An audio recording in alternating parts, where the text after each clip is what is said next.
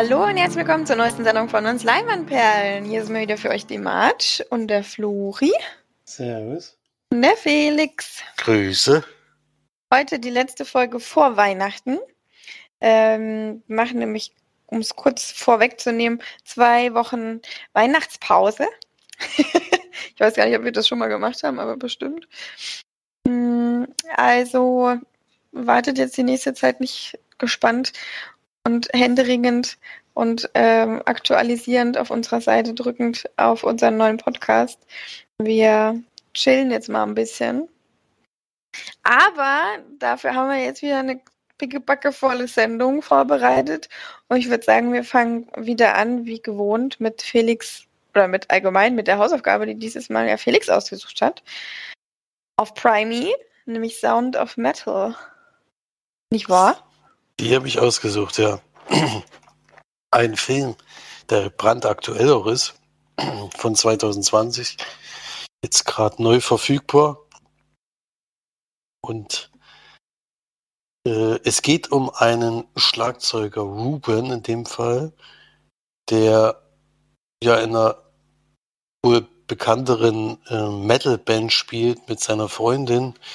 Die machen ja, keine Musik, die ich jetzt hören würde. Das war schon ein bisschen extrem, sozusagen, wie es da abging. Aber die sind auf jeden Fall schon ein bisschen bekannter und äh, sind eigentlich gerade auch auf einer Tour. Das ist, glaube ich, schon was Größeres dann, weil das zu erreichen, dass mal durch Amerika tourst, ist ja schon eine große Sache. Und bei einem Soundcheck kommt es dann eben, dass er, und eigentlich ist es ja beim Merchandise-Stand, wo er dann von einem Moment auf den anderen nicht mehr richtig versteht, was die anderen sagen und alles so dumpf ist und ganz komischer Klang. Und dann, äh, das kommt allerdings auch nicht wieder. Also er spielt dann tatsächlich diesen Auftritt noch und das funktioniert alles nicht mehr so richtig. Er hört nicht mehr, wie sie spielt, versucht sich an ihr zu orientieren. Aber man merkt schon, dass er da arge Probleme hat, da mitzukommen. Und es wird eben auch nicht über Nacht besser, sondern eher schlechter noch. Und irgendwann muss es hier halt dann sagen, dass er, dass er einfach nichts mehr hören kann. Und geht auch zum Arzt, wo er getestet wird. Und da wird dann relativ schnell klar, dass sein, ist das rapide abgestürzt ist. Ich glaube 24 Prozent hat das eine Ohr noch und das andere 26. Also ganz, ganz wenig. Mussten eigentlich schon fast anschreien, damit er überhaupt noch versteht, was du sagst, es ist vor allem immer so ein dumpfer Ton. Das wird da in dem Film über die Laufzeit immer sehr gut dargestellt, wie, wie er gerade hören kann. Es gibt dann teilweise wirklich Szenen, die absolut ohne Ton auskommen. Äh, nur mit leichten Sachen, die er vielleicht noch mitbekommen könnte. Und dann äh, sucht er sich oder versucht er eben Hilfe zu bekommen, äh, versucht eine Lösung zu finden, weil er unbedingt als Schlagzeuger eigentlich weitermachen will, weil er die Tour zu Ende bringen will. Und da wird dann aber ziemlich schnell klar, dass das nicht möglich sein wird. Und dann suchen sie sich Hilfe in so einer Gruppe und dann äh, trifft er auch auf andere Gehörlose und ja, und dann geht so um sein Leben, um das, was drumherum passiert, auch ein bisschen um seine Freundin und wie er damit zurechtkommt, dass das jetzt, äh, dass es jetzt wohl keine Möglichkeit mehr gibt, da rauszukommen aus der, aus der Geschichte. Es gibt zwar noch eine Option, aber ja, das ist dann auch alles nicht so, wie man sich's vorstellt. Deswegen ja ein Drama auf jeden Fall. Und ja, ist auch noch ein, äh, ein Debütfilm von einem jungen, äh,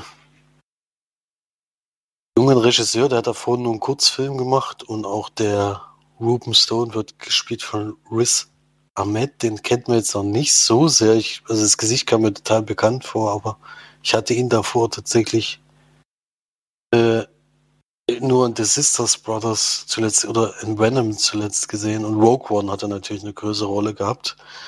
Aber ansonsten war der mir noch nicht so mega bekannt. Und Oliver Cook, Olivia Cook kennt man natürlich aus äh, Ready Player One zum Beispiel. Also auch gut besetzt. Aber bevor ich jetzt zu viel erzähle, Hat euch denn meine Hausaufgabe gefallen? Ähm, würde ich mal erst einsteigen, wie hat der Film ganz schön umgehauen. Fand den wirklich super. Super. ja. Äh, wie, das, wie sie es gemacht haben, diese fortschreitende Gehörlosigkeit ähm, darzustellen, das hat mich wirklich von der ersten Minute an richtig mitgenommen und ziemlich mit dem Charakter mitgelitten, weil das halt so viel an seinem, an, gerade in dem Sinnesorgan hängt. Sein ganzer Beruf sozusagen. Ob die jetzt wirklich finanziell so erfolgreich waren, weiß ich nicht, denn es geht ja dann darum, dass auch Geld fehlt, um da medizinische Abhilfe zu schaffen. Und ähm, fand auch den Hauptcharakter wirklich sehr, sehr gut, wie der das gemacht hat. Was ich auch schön fand an dem Film, ich weiß nicht, ob das ein Spoiler ist, wenn man es einfach sagt, was im Film nicht passiert. Ähm, ich finde, der Film nimmt einige Wege im Drehbuch nicht, die man vielleicht hätte erwarten können. Zum Beispiel wird er uns ja vorgestellt als jemand, der eine Drogenvergangenheit hat.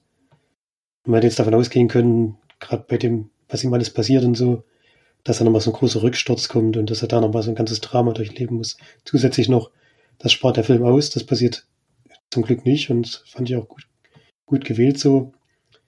Und auch was so seine Beziehung angeht, das ist es ja so, dass er, als er dann in die Gruppe geht, ähm, sich sozusagen erstmal für eine Zeit lang von seiner Freundin trennen muss. Und auch da wird, wie die Beziehung dann zu Ende erzählt wird oder wie das weitergeht und auch wie das dann am Ende aufgelöst wird, das hat mir auch sehr, sehr gut gefallen. Das hätte man auch anders erzählen können. Viel dramatischer oder so, aber das wird eigentlich in sehr ruhigen Tönen zu Ende erzählt, diese Geschichte. Und fand auch das, letzte Szene des Films sehr, sehr stark. Hat mir sehr gut gefallen.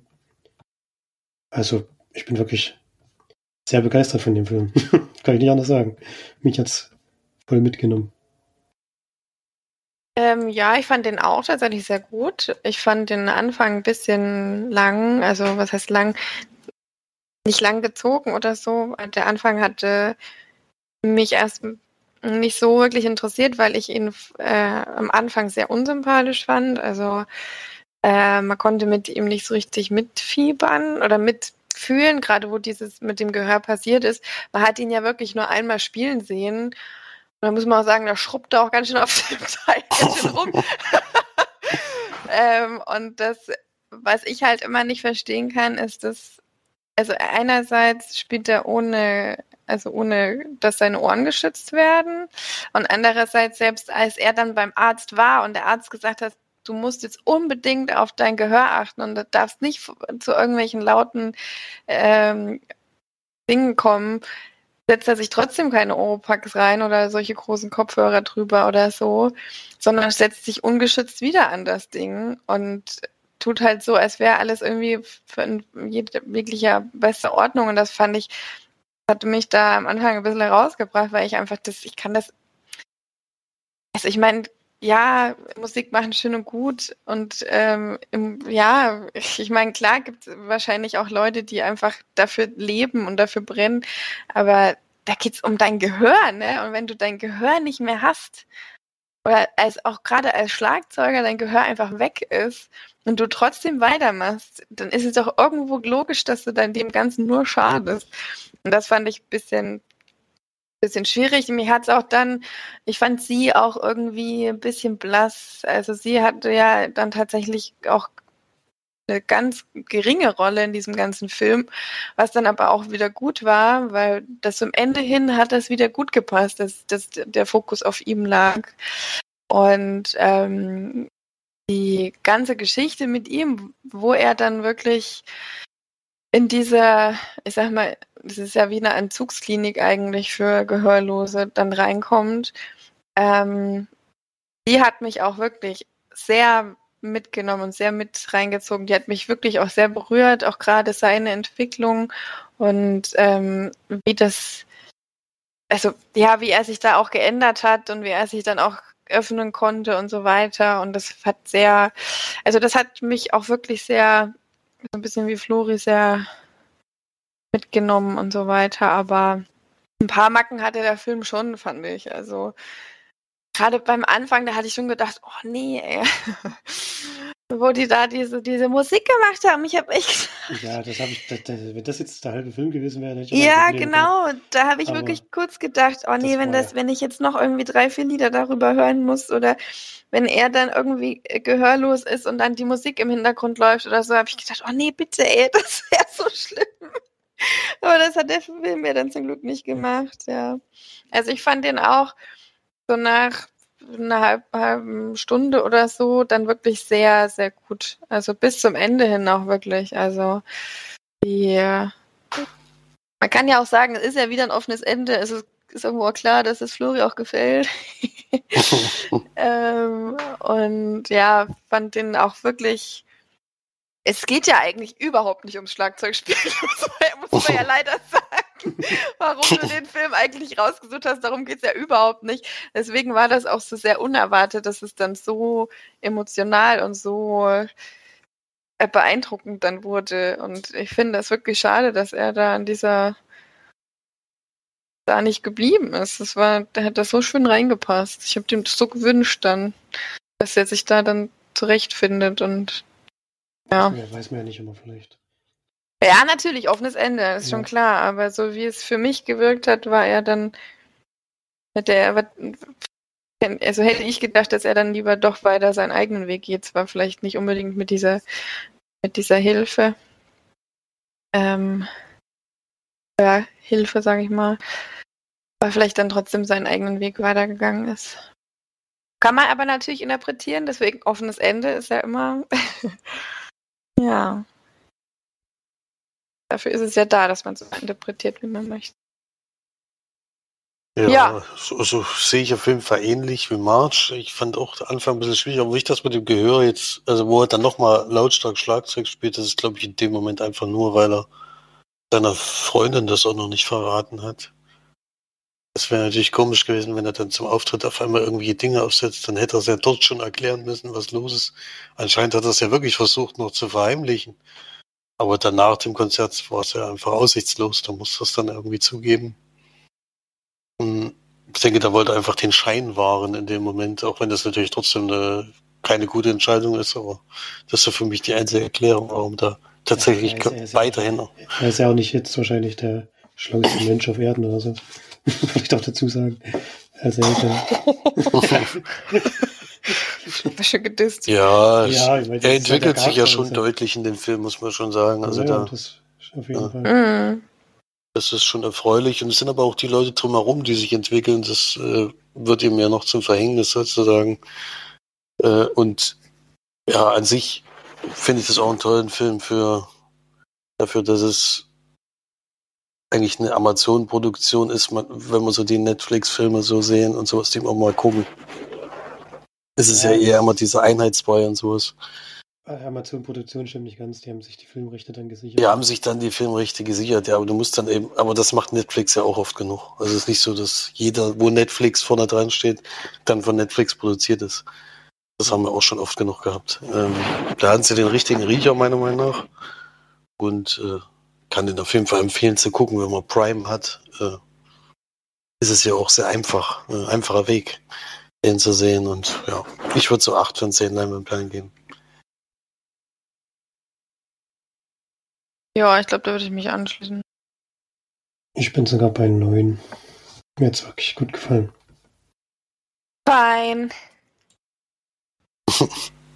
Na gut, dann kann ich mal eine neue Hausaufgabe raushauen. Die gibt's ja dann erst im neuen Jahr, glaube ich. Wenn ich jetzt richtig durchgerechnet habe. Korrekt. Aber viel Zeit auf jeden Fall zu gucken. Ich hoffe, den hat noch keiner gesehen. Ich bin mir gar nicht sicher. Mir rausgesucht auf Netflix jetzt einen Film, den ich schon sehr lange gucken wollte, den es aber nie im Stream gab. Sunshine von Danny Boyle. March muss mal weghören, ein Science-Fiction-Film von 2008. Aber es, Die fliegen zur Sonne, ja. Das ja, war, es geht, glaube ich, darum, dass sie zur Sonne fliegen wollen. Genau. Irgendwas ist da, was sie wieder anschmeißen müssen. Wahrscheinlich müssen sie eine Bombe reinwerfen. Nee, das ist hoffentlich nicht bei Danny Boyle, diese Einfallslosigkeit. Das ist jetzt andere Ja, ich, Gründe. weiß, ich weiß auch nicht nicht viel. Aber auf jeden Fall gut besetzt. Und ich hoffe mal, das ist für alle. Mal schauen. Mal schauen. Gut, ähm, da das ja immer nicht so gut klappt, wenn ich euch die Wahl gebe, ob ihr wer weitermachen will oder nicht, sage ich jetzt, bestimme ich jetzt einfach mal und mache selber weiter und habe äh, einen Film parat, den ich vor längerem geguckt habe und ich hoffe, den habe ich noch nicht besprochen. Das habe ich jetzt euch gar nicht gefragt. Ich glaube aber nicht. Ich habe nämlich ähm, fast verheiratet geschaut. Ein, hm. nee, ein Film mit Emily Blunt, die ich ja sehr mag. Und Jason Siegel oder Segel oder Segel. Jason Segel. Jason Segel ähm, fast verheiratet, eine Komödie, die zwei Stunden geht über ein Pärchen, was also Emily Blunt und eben Jason, die sich kennenlernen, miteinander ähm, zusammen sind, dann er auch einen Heiratsantrag macht, aber sie bekommen es irgendwie nie hin zu heiraten und ähm, es geht eher darum, dass, also er ist eigentlich ein Chefkoch, der spielt auch mit, also er arbeitet mit Chris Pratt zusammen, der hat da wirklich so eine absolute Scheißrolle, ey. Da merkt man noch, da war der echt noch nicht angesagt, der arme Kerl. Hat da so eine absolute Kackrolle. 2012 ist der Film übrigens. Mm, und er ist eigentlich so voll im Kommen, ist so voll der, voll der gute Chef in, ich glaube sogar New York. Und sie kriegt aber ein ähm, Angebot irgendwo an die andere Küste, also an die Westküste dann. Ich weiß es nicht mehr so eine, ist ja auch scheißegal. Auf jeden Fall ziehen sie dann um und äh, deswegen wird dann die Hochzeit postponed, also verschoben und ähm, ja, irgendwie leben sie sich dann auseinander, wie das ja so ist. Dann trennen sie sich auch mal und am Ende passiert dann auch noch was. Kann ich jetzt aber nicht vorwegnehmen, was da passiert. Hier ist ein, ja. Unglaublich, der Film. Also ich fand, ich habe den auch schon gesehen, ich fand ihn richtig scheiße. Ja. Es ist leider wirklich, ich habe gehofft, dass der lustig ist. Es ist leider wirklich nicht lustig. Es ist auch nicht cool oder nicht, nicht äh, mal sowas zum Nebenbei gucken. Das ist einfach wirklich nur los. Also ich gucke ja gerne mal Liebeskomödien, aber den braucht man wirklich nicht gucken. Man muss auch sagen, dass die, die beiden, ich mag die ja schon, also ich mag ja vor allem Emily Blunt, finde ich wirklich, dass die eine sehr gute Schauspielerin ist. Mochte ich auch schon vor Quiet Place ja schon gerne. Ähm, und Jason Siegel durch How Met Your Mother und so weiter, er spielt zwar immer den trotteligen Dude, aber fand ihn bis jetzt auch immer sehr, aber die harmonieren überhaupt nicht zusammen. Also ja, überhaupt nicht. überhaupt nicht zusammen. Das, das ist wirklich, das ist wirklich so falsch gecastet, wie ich weiß nicht. Also, und sie ist ja so die Intelligente und dann äh, er ist so der eher ein bisschen trottelig. Also, ich weiß auch nicht, es war wirklich. Man hat nicht verstanden, warum die sich überhaupt von Anfang an gemocht haben, weil die so völlig unterschiedlich sind und so Nee, also das war nix, leider. Da muss ich sagen, bin ich äh, trotz, dass ich eine Frau bin und gerne mal solche Sachen gucke, war ich da überhaupt nicht angetan und wie gesagt, Chris Pratt hat auch wirklich nur genervt, hat da irgendwelche sexistischen Witze die ganze Zeit gemacht und fand es irgendwie geil. ja, das war fast verheiratet. Ging ganz schön schnell, ne? War ja auch scheiße. Ach so, ich habe noch gar nicht gesagt, wie viele Punkte. Naja, ich gebe da vielleicht drei. Drei von zehn, würde ich sagen. Ja. Fein. So, ähm, dann hat ja Felix auf jeden Fall nochmal bei Disney reingehauen und ich auch. reingehauen bei Disney Plus, ja, seit 4. Dezember jetzt auch um, also vorher war es ja unbezahlbar fast, äh, im Stream verfügbar, kostenfrei, wenn man Disney Plus natürlich erstmal abonniert hat, klar. War ja vorher schon ab September, glaube ich, für 29,99 auszuleihen oder 19 Euro 99. also, ich glaube 19. Ne? Also relativ teuer. Ich meine, ist klar, bei, der, bei dem Zahl, ich glaube, das ist, wenn jetzt demnächst wirklich immer parallel die Sachen erscheinen werden im Kino und zu Hause werden die Preise auch so hoch sein, weil es ja dann eben mehrere auf einmal gucken können.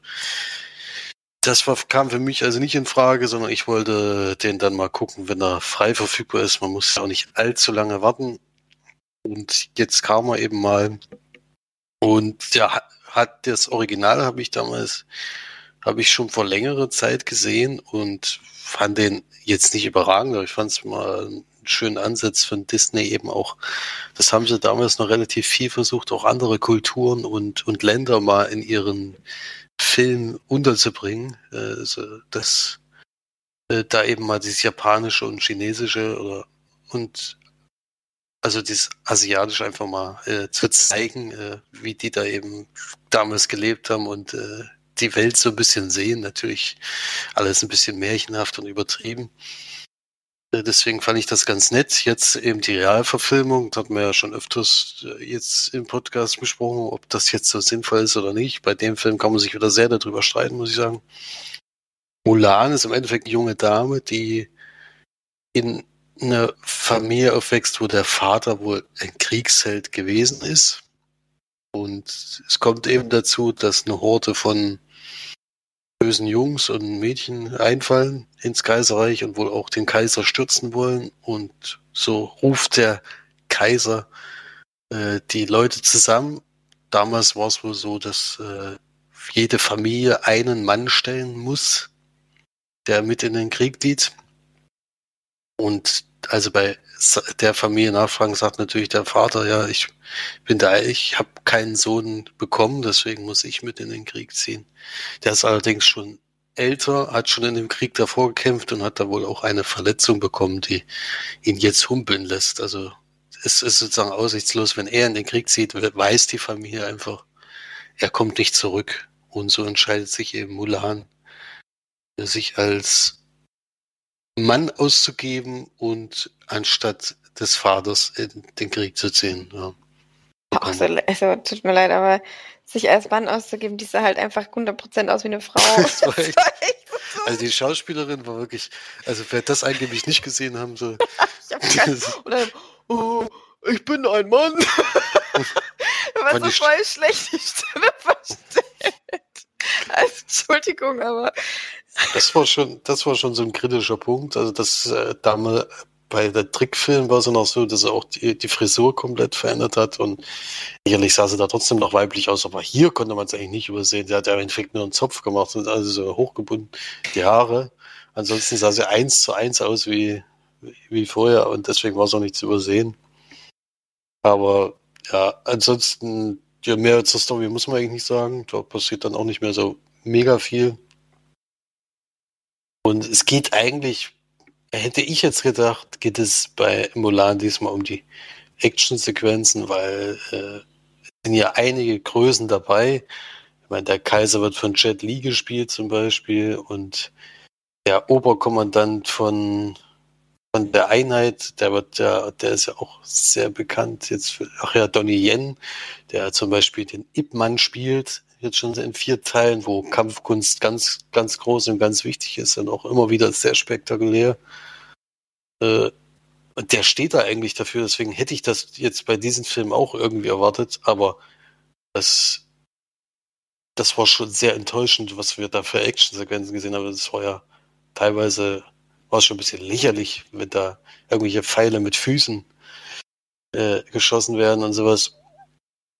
Da muss man sich halt, also ich hätte mir ein bisschen mehr erwartet äh, von den Action-Sequenzen, weil das war für mich das einzige Alleinstellungsmerkmal, was jetzt für die Realverfilmung gegeben hätte, wenn sie das möglichst spektakulär und anschaulich gemacht hätte. Bei der Rest ist ja jetzt keine Mega-Story und da hat der Trickfilm auch komplett gereicht mit seinen 90 Minuten. Warum jetzt wir hier zwei Stunden was sehen dürfen, wo relativ wenig passiert und wo dann das auch nicht überzeugt, da äh, hätte man sich die Realverfilmung definitiv sparen können. Und diesmal war es ja auch wohl finanziell nicht so ein Mega-Erfolg. Aber vielleicht kann der March noch was dazu sagen. Also ich habe ihn ja auf Englisch geschaut und da ist mir tatsächlich aufgefallen, was ich auch sehr befremdlich fand, dass die also erwachsene Schauspielerin, die, also was heißt Erwachsene, die, die alt ist ein Mulan da dann irgendwie 16 oder so. Die Schauspielerin sieht übrigens 33, habe ich gerade gesehen. sieht wirklich, also. Sieht auch wirklich sehr jung aus. sehr jung aus, ja. Auch auf den Bildern jetzt. Ich würde niemals denken, dass sie 33 ist, also wenn du jetzt in, bei Wikipedia schaust. Mm, dass die gar nicht amerikanisch ist. Die hat nämlich, also fand ich zumindest, sie redet nicht so viel, muss man auch zugeben. Ähm, ich denke mal, sie hatte einen Coach, aber man hat bei dem Originalton mitbekommen, fand ich, dass sie kein reines Englisch spricht. Und das fand ich sehr irritierend, weil nämlich sie als junge Schauspielerin, also als sie als Kind gezeigt wurde, total perfektes Englisch gesprochen hat. Da fand ich das ein bisschen schwierig, muss ich sagen. Also, ähm, nur mal so als Randnotiz, weil wenn man, wenn, dann muss man es komplett durchziehen, dass man halt immer einen Akzent hat oder eben gar nicht. Hm. Es ist auch so das, was ich so ein bisschen, weiß nicht, es sind eben immer Amerikaner, die das dann spielen. Also, weißt du, wenn es ähm, wirklich Asiaten wären, die es spielen oder die dann halt einen Akzent haben. Ich meine, das gehört ja auch dazu. Es ist ja nun mal, es geht ja um die chinesische ähm, und was weiß ich alles. Es ist eine chinesische Geschichte oder, ein My oder eine Mythos oder Fabel oder was auch immer. Ähm, und da fände ich es schon eigentlich in Ordnung, wenn die auch einen chinesischen Akzent dann haben. Also das finde ich irgendwie immer so schade, wenn die dann so perfektes Englisch reden. Man merkt einfach, die sind halt nicht aus China oder die haben den Ursprung da nicht so richtig und was weiß ich. Ja, ist egal. Ähm, allgemein muss ich da Felix auch zustimmen. Der, der, Sinn, äh, der Film hat ziemlich viele viel Quatsch gemacht und viel, also hat mir überhaupt nicht gefallen. Die Originalversion, glaube ich, damals ja schon äh, mehrmals oder schon mal besprochen oder so. Oder? Hatte ich ja besprochen? Oder nur euch? Kann auch sein. Ähm, die ist deutlich schöner, obwohl sie von 98 ist, wie Felix äh, aus Versehen erraten hat. Und ja, es ist, ist, ist alles nicht so rund bei dem Film. Und man fiebert mit ihr überhaupt nicht mit, weil man sie auch nicht sympathisch findet. Das muss ich allerdings sagen, hatte ich bei dem Zeichentrick auch schon das Problem, dass man sie als Charakter überhaupt nicht kennenlernt. Sie ist eben einfach nur die Tochter, die jetzt in den Krieg zieht. Und was sie ausmacht, ist halt in dem Film, also in dem Realfilm, eben wirklich nur ihre Kampfkunst. Sonst ist sie völlig blass, also vom Charakter her. Und in dem anderen ist sie eben noch tollpatschig und da passieren halt noch lustige, also in dem Zeichentrick, ja, noch lustige Sachen. Was ich aber sagen muss, was ich gut finde, ist, dass sie jetzt in der Realverfilmung jetzt keine sprechenden Phönixe oder so reingebaut haben. Das war schon ganz gut so. Den Phoenix gibt's zwar, aber. Der redet nicht. er redet zum Glück nicht und ist auch nicht so oft zu sehen, weil so geil sah er jetzt auch nicht aus. Ja. ja. Da hat man wieder gemerkt, dass die CGI-Effekte wohl sehr schnell und fix produziert werden mussten, weil da sind teilweise wieder total schöne Szenen dabei und manchmal denkst du echt, also, wollte mich eigentlich verarschen, also das ist wirklich, manchmal schon erstaunlich. Es kann eigentlich nur wegen diesen schnell, schnell sein, dass das dann viele verschiedene Firmen sind, die das gleichzeitig machen müssen. Die hat halt jeder eine Szene. Und die eine Firma kann es halt ein bisschen besser als die andere und deswegen sieht das in den Filmen immer so unterschiedlich aus. Äh, müsste man eigentlich auch merken, aber wahrscheinlich geht es einfach nicht anders unter diesen Zeitdruck, die, die die alle haben. Ja, also darunter leidet der Film sehr und deswegen hat er mir auch nicht gefallen. Ähm, hatte mir, wie gesagt, sie mir von den Kampfszenen erhofft, aber boah, allein der Endkampf ist einfach nur. Es sieht wirklich schlecht aus. Teilweise. Sieht wirklich, sieht wirklich katastrophal aus. Ganz also man schlimm. kann sich halt teilweise auch einfach denken, dass da jetzt so eine Leine an ihr gezogen hat, so, weil es einfach so unnatürlich auch aussieht. Es ist so völlig unnatürlich. So nicht mal so actionmäßig unnatürlich, sondern so. Also auch der Anfang, wo sie als Kind da dann aus diesem auf diesem Dach rumklettert und so. Das sieht einfach so schlecht aus. Also es tut mir leid, aber für Kinder ist das vielleicht dann irgendwie, denken so, oh, geil! Was aber, die alles kann. Ja, ja. Ja. ich meine, er ist da tatsächlich auch FSK 0, also steht hier zumindest.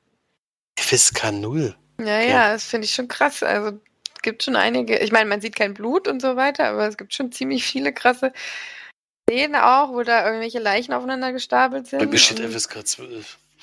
Also hier steht, FSK 0. Warum, warum ist denn das immer so unterschiedlich? Ich kann mir auch FSK 0 überhaupt nicht vorstellen. Wahrscheinlich, vielleicht hast du den alten Mulan-Film, der Zeichentrick. Nein, das sind noch die Realbilder oben drüber. Also ich habe es jedenfalls bei Wikipedia auf einer Stelle FSK 12. Mm. Das wäre ja auch viel sinnvoller, weil das sind ja Mhm. schon. Also Auch- 0 wäre schon ein bisschen also da, grenzwertig auf jeden Fall. Ja. Ich finde ja 6 schon grenzwertig, deswegen 12 finde ich schon angebracht und das ist ja eigentlich schon in der Kategorie, wo die Kinder auch schon viele Filme gesehen haben oder halt ein paar Filme gesehen haben und dann werden die, glaube ich, auch nicht so mega begeistert von diesem Film sein. Naja, es gibt auch viele Familien, die nicht so viele Filme Ja. schauen. Das stimmt wohl, aber ob man dann da gerade Mulan gucken muss, weiß ich nicht. Ja, ich glaube, das können wir jetzt auch abschließen, abrunden. Das war Mulan. Dann hat ja Flori auf jeden Fall noch einen Film geschaut, habe ich gehört. Ja, heute, gerade das vor zwei, drei Stunden beendet. Ähm, bei Amazon Prime habe ich geguckt, Willkommen, Willkommen in Marvin, ein Film von Robert Zemeckis mit Steve Carell in der Hauptrolle.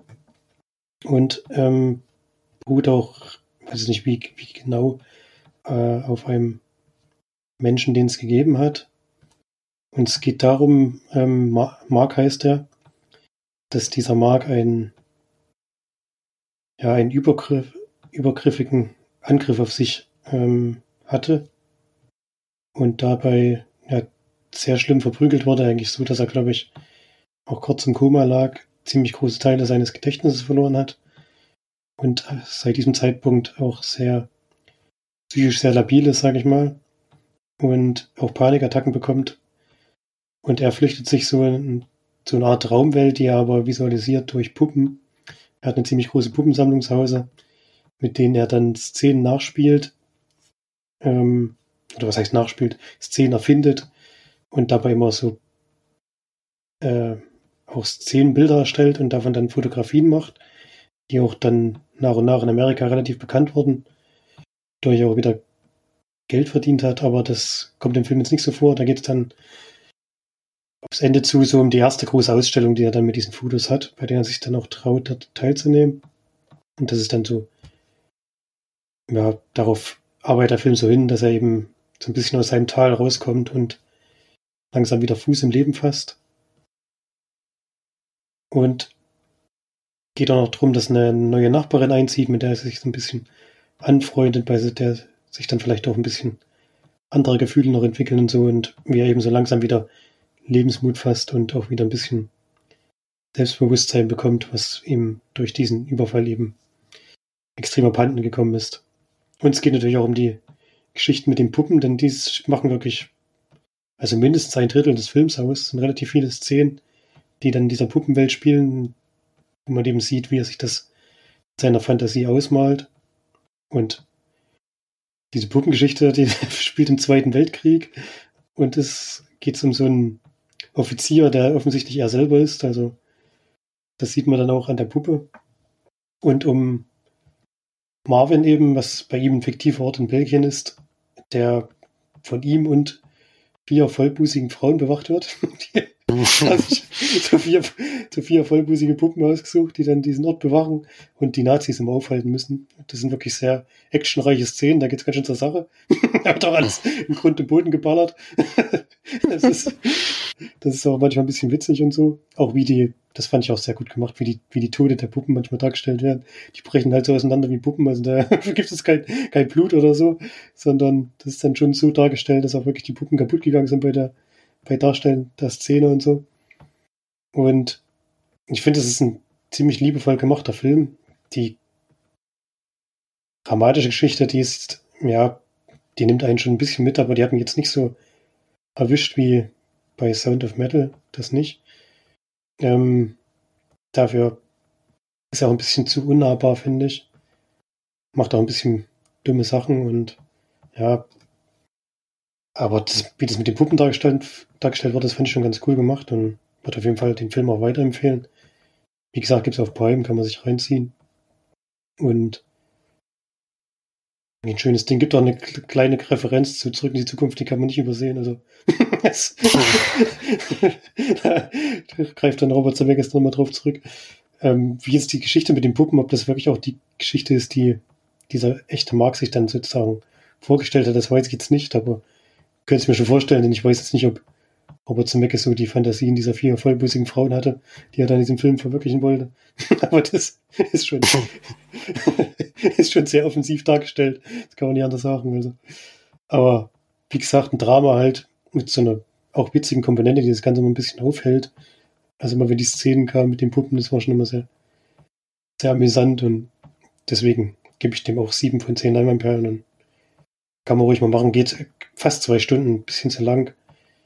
Hätte man ein bisschen was aus der echt, aus der echten Welt vielleicht sogar rauslassen können, denn das ähm, wiederholt sich dann Mitte so ein bisschen, was, was der, der da so für Probleme hat und so. Das hätte man ein bisschen kürzen können, aber sind es auch keine zwei Stunden, die einen groß auffallen oder so. Also kann man schon machen, den Film, finde ich. Ich habe den tatsächlich auch gesehen, der wurde mir vorgeschlagen bei Prime, aber ich fand es so völlig absurd. Also ich, also ich habe mir den nur angeschaut und habe ich gedacht, ach nee. habe ich dann nicht angemacht. Habe ich dann lieber Vajana geschaut. Du musst halt mal die, musst halt mal die erste halbe Stunde gucken so, da weißt du schon, also dann hast du ja schon die ersten paar Szenen mit den Puppen gesehen, das geht ja gleich damit los. Dann weißt du schon, ob es was für dich ist oder nicht, aber klar sieht das komisch aus. Am Anfang denkt man, das ist wirklich Steve Carell und dann so nach und nach merkt man, nee, ist ja eine Puppe.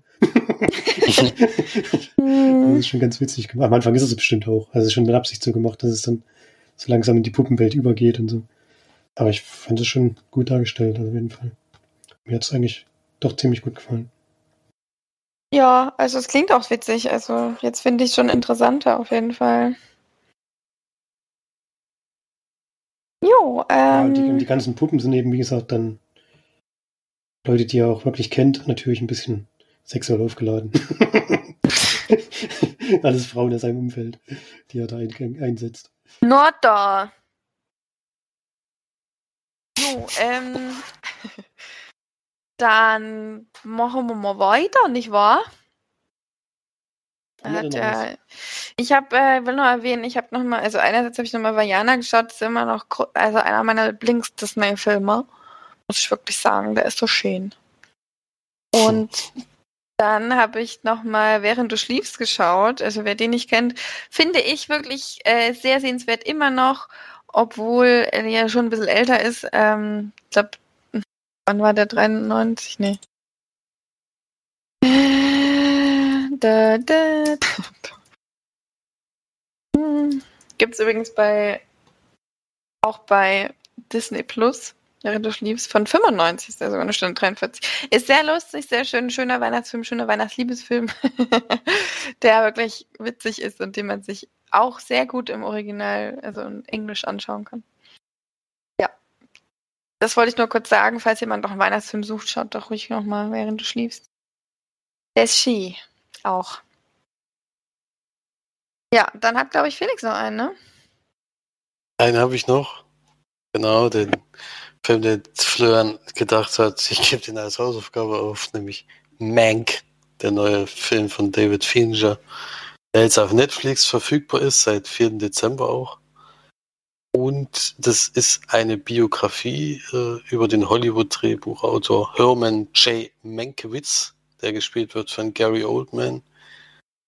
Und um welches Drehbuch geht es? Natürlich um Citizen Kane, ein Film, der ja große Wellen geschlagen hat, äh, den ich auch äh, nachgeholt habe bei diesen ganzen Klassikern, die ich mal geguckt habe, ist ja schon ein paar Jährchen her. Äh, von 1941. Okay, ja, ist wirklich schon ein paar Jährchen her. Und wir sehen den mehrere Abschnitte seines Lebens, in dem er als Drehbuchautor arbeitet. Äh, am Anfang ist eben so, dass er bei einem Autounfall äh, sich die Beine gebrochen hat und deswegen ans Bett jetzt gefesselt ist. Und gerade in dem Moment wird er von Orson Welles, einem Produzenten, äh, mit diesem Drehbuch beauftragt, eben genau zu Citizen Kane.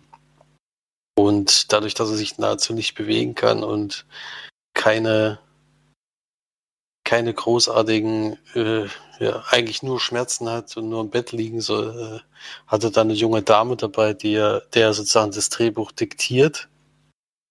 Und damit geht es eigentlich los mit dem Beginn. Also eine, also eigentlich hat er 90 Tage Zeit, aber es beginnt direkt damit, dass er sagt, nee, ich will es in 60 Tagen haben, was schon sehr unrealistisch ist für das, was es ausdrücken soll. Und er soll sich tatsächlich diese Geschichte ausdenken und lehnt die da an eine reale Person an. Das kam da jetzt auch aus, das habe ich jetzt damals nicht gewusst, dass das so ein bisschen auf einer wahren Begebenheit auch beruht, dieser Film.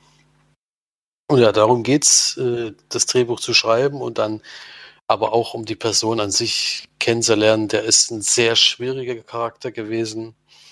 Also er ist stark alkoholabhängig, ähm, was deutlich zu sehen ist. Also es spielt ihn so Gary Oldman, der, der schon deutlich älter ist, aber in dem Zustand, in dem er damals wohl gewesen ist, sah er wohl wirklich äh, so in der Richtung aus, halt schon richtig abgehalftert durch diesen Alkoholkonsum. Äh, und man zeigt eben, ja, wie er so in die Gesellschaft reingekommen ist, äh, wo er vorher schon gearbeitet hat, in welchen Höhen, welche Tiefen er gehabt hat. Also es ist sehr viele Rückblicke, ähm, die es da gibt und ja, vor allen Dingen geht es halt darum, dieses Drehbuch abzuliefern und das ist ja das Meisterwerk. Man kann vielleicht schon sagen, dass, dass er der erste Drehbuchautor ist, der sich nennen durfte irgendwie oder er hat es jedenfalls verlangt von ihm und deswegen hat er auch, äh, ist er auch der erste Drehbuchautor, der einen Oscar gewonnen hat, wenn ich das jetzt richtig verstanden habe. Ich da jetzt aber nicht irgendwelche falschen Sachen erzählen. Jedenfalls äh, kam das für mich in dem Film so rüber, als wäre das die große Besonderheit gewesen.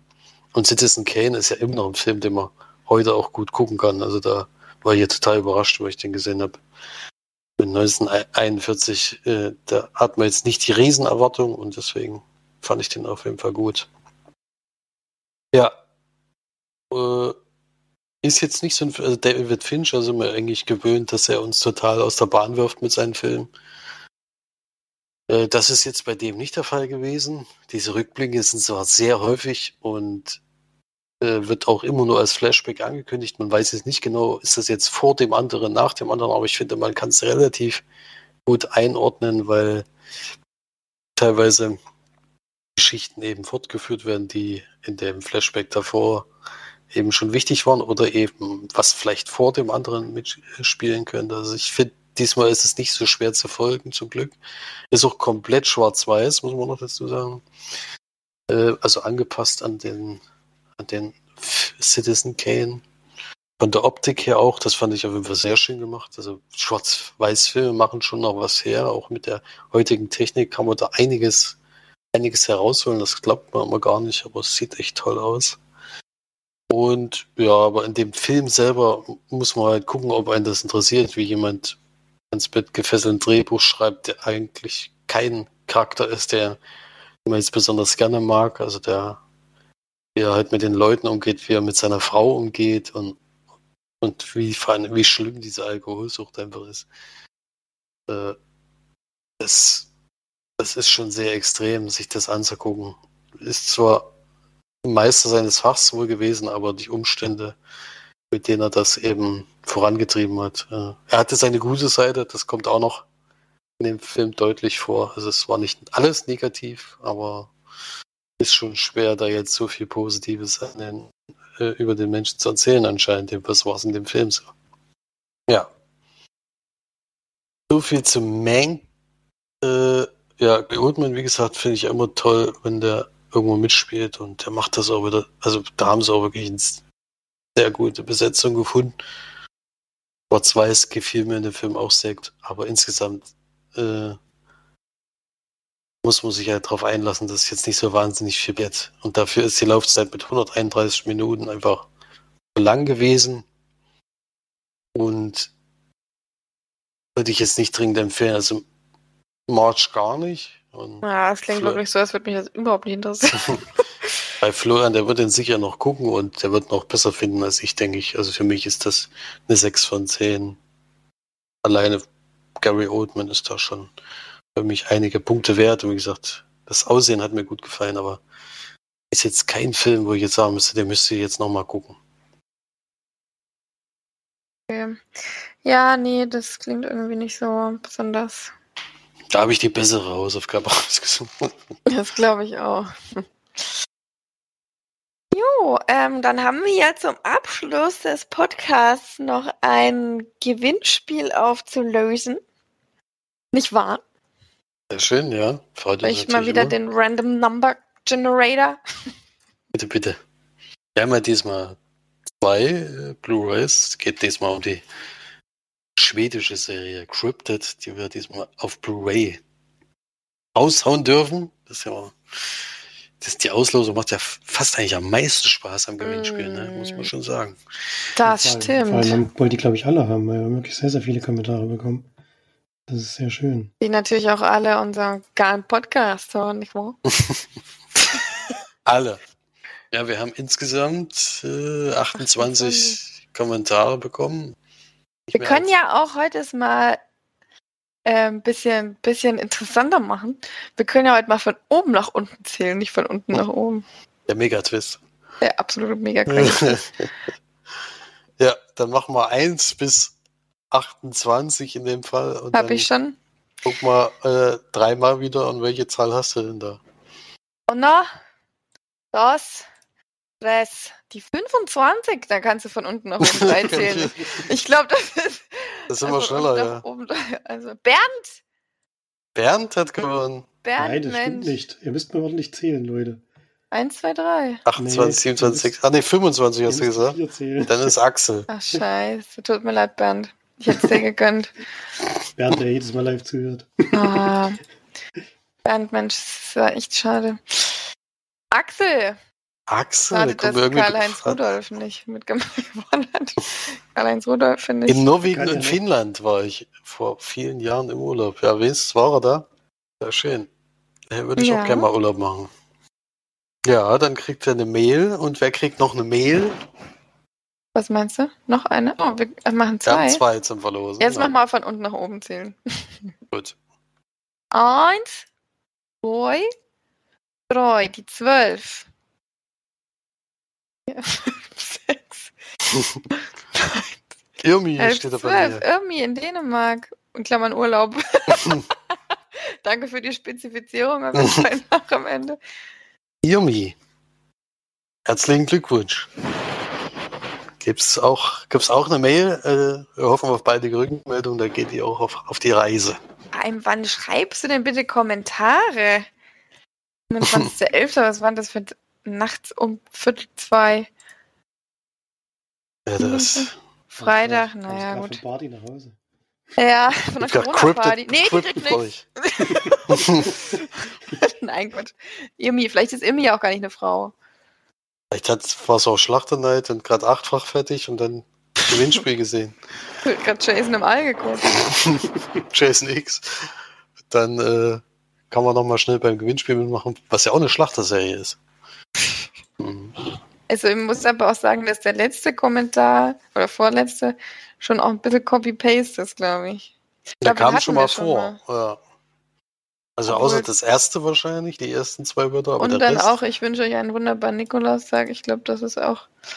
Wie viele Gewinnspiele hast du da am Start gehabt, Victoria? Also hier wird nicht gespammt, meine Liebe. Ja, Ich ist sie hat auch ja ein Mann. zumindest eine Antwort gegeben. Also kann man jetzt nichts muss schon eine. Person sein, aber auf jeden Fall auffällig viele. Ja. Aber passt ja. Hätte ja trotzdem gewinnen können. Hat leider nicht gereicht. Bei zwei Blu-rays 28 leider, kommen. leider keine Flugspringe. Bei 28 Kommentaren ist aber auch bei zweien äh, ist so schwierig. Auf jeden Fall herzlichen Glückwunsch, Axel und Irmi. Denkt auf jeden Fall an die anderen Gewinnspiele. Wir haben ja jetzt zwei noch bis nächste Woche laufen mit Missions Staffel 2 und am Montag geht es dann auch direkt weiter mit äh, der letzten Möglichkeit, äh, sich ein Zombie Dawn of the Dead noch äh, zu gewinnen. Also macht da noch fleißig mit. Das soll alles vor Weihnachten noch bei euch sein, deswegen hoffen wir, dass das alles klappt. Na gut, dann würde ich mal sagen, haut rein, bleibt schön gesund, habt schöne Feiertage, macht keinen Quatsch, bleibt unter euch und bitte nicht, don't spread the virus. It's dangerous. falls, falls ihr es noch nicht verstanden habt. Das ist gefährlich. Ähm, genau. Aber genießt es auf jeden Fall, soweit ihr könnt und schaut ein paar schöne Weihnachtsfilme. Macht noch mit bei den anderen Gewinnspiel. Da kommt ja dann noch mal was. Oder? Da kommt noch mal was. Und wie gesagt, das wird zwar nicht live in der Folge ausgelost, aber kommt alles noch. Genau. Dann passt auf euch auf, macht's schön gut und bis zum nächsten Mal. Ciao. Tschüss. Tschüss.